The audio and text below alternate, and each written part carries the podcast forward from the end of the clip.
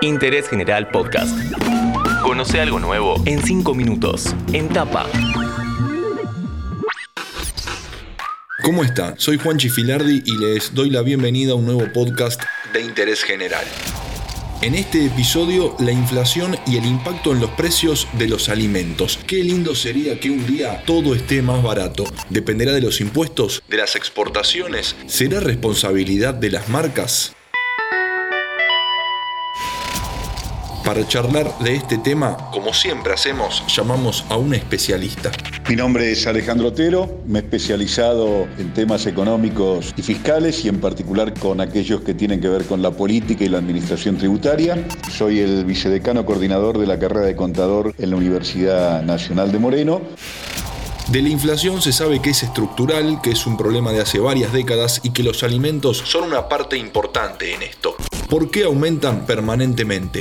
La Argentina exporta lo que come. Es decir, la cartera de exportación de la Argentina está fuertemente concentrada en bienes alimentos. Y entonces esto, a lo largo de la historia, ha llevado a tensiones reiteradas porque si se intenta maximizar la exportación, lo cual tiene sin duda muchos resultados positivos, se reduce la oferta de bienes alimentos en el país y por ende se encarece el precio de los alimentos y esto afecta a la mayoría del pueblo argentino. Si para resolver esto reducimos la oferta exportadora y crece la oferta en el mercado doméstico, los precios de los alimentos tienden a bajar, pero se reduce el caudal exportador, lo cual afecta a los sectores ligados a la exportación.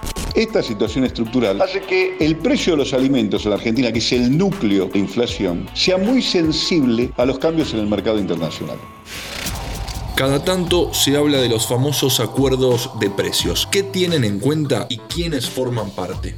Los acuerdos de precios suelen ser, al menos en teoría, un recurso eficaz para regular el crecimiento de los precios con otras variables, como pueden ser los ingresos de las personas, de modo que no afecten al bienestar de las mayorías. Los acuerdos de precios, que pueden ser sectoriales o generales, suponen sentar en una mesa el Estado, los productores, y los consumidores a establecer acuerdos que otorguen previsibilidad respecto de la evolución de las principales variables de la economía, como pueden ser el precio de los alimentos, el precio de las tarifas públicas, el precio de la energía, el valor de los salarios, la política impositiva. Es decir, determinadas variables que inciden en la estructura de costos y en la formación de los precios, de modo que a través de acuerdos se pueda prever el impacto y por lo tanto la inflación resulte previsible y por lo tanto administrables. Ahora seguimos charlando sobre el rol que deben tener los gobiernos, pero antes, si te gusta este podcast, apreta el botón de seguir para saber cuándo hay un nuevo episodio de Entapa. Después del acuerdo vienen los controles, pero en la actualidad no todo se encuentra en una góndola de supermercado. Por ejemplo, el marketing. ¿Qué debe tener en cuenta el Estado al controlar estos nuevos servicios y los bienes convencionales? En estas circunstancias es muy importante no solo conocer el precio final de los productos, sino también conocer el costo de producción. Cuando el Estado conoce el costo de producción, es mucho más fácil, a través del seguimiento de la cadena de valor, poder determinar dónde se están produciendo saltos a lo largo de esa cadena que va desde la producción de los insumos, la elaboración, la comercialización y distribución mayorista y por fin la minorista, que resulten injustificados y por lo tanto direccionar las políticas hacia el punto de la cadena donde hace falta actuar.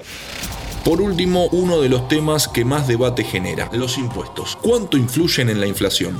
La inflación sucede aunque las tasas de impuestos y los impuestos en sí permanezcan constantes y no varíen. ¿Y por qué en la Argentina una reducción de impuestos no lleva a una reducción del precio final de los bienes donde esos impuestos se disminuyen? Porque en la Argentina existe un nivel de concentración de la producción de los bienes de consumo masivo que es muy superior a la que existe en otras partes del mundo. Pocas empresas manejan la mayor parte de las marcas que consumimos y aunque en la góndola uno puede ver una gran variedad de marcas para una misma categoría de productos, en realidad quienes producen esos bienes son menos de los dedos de una mano.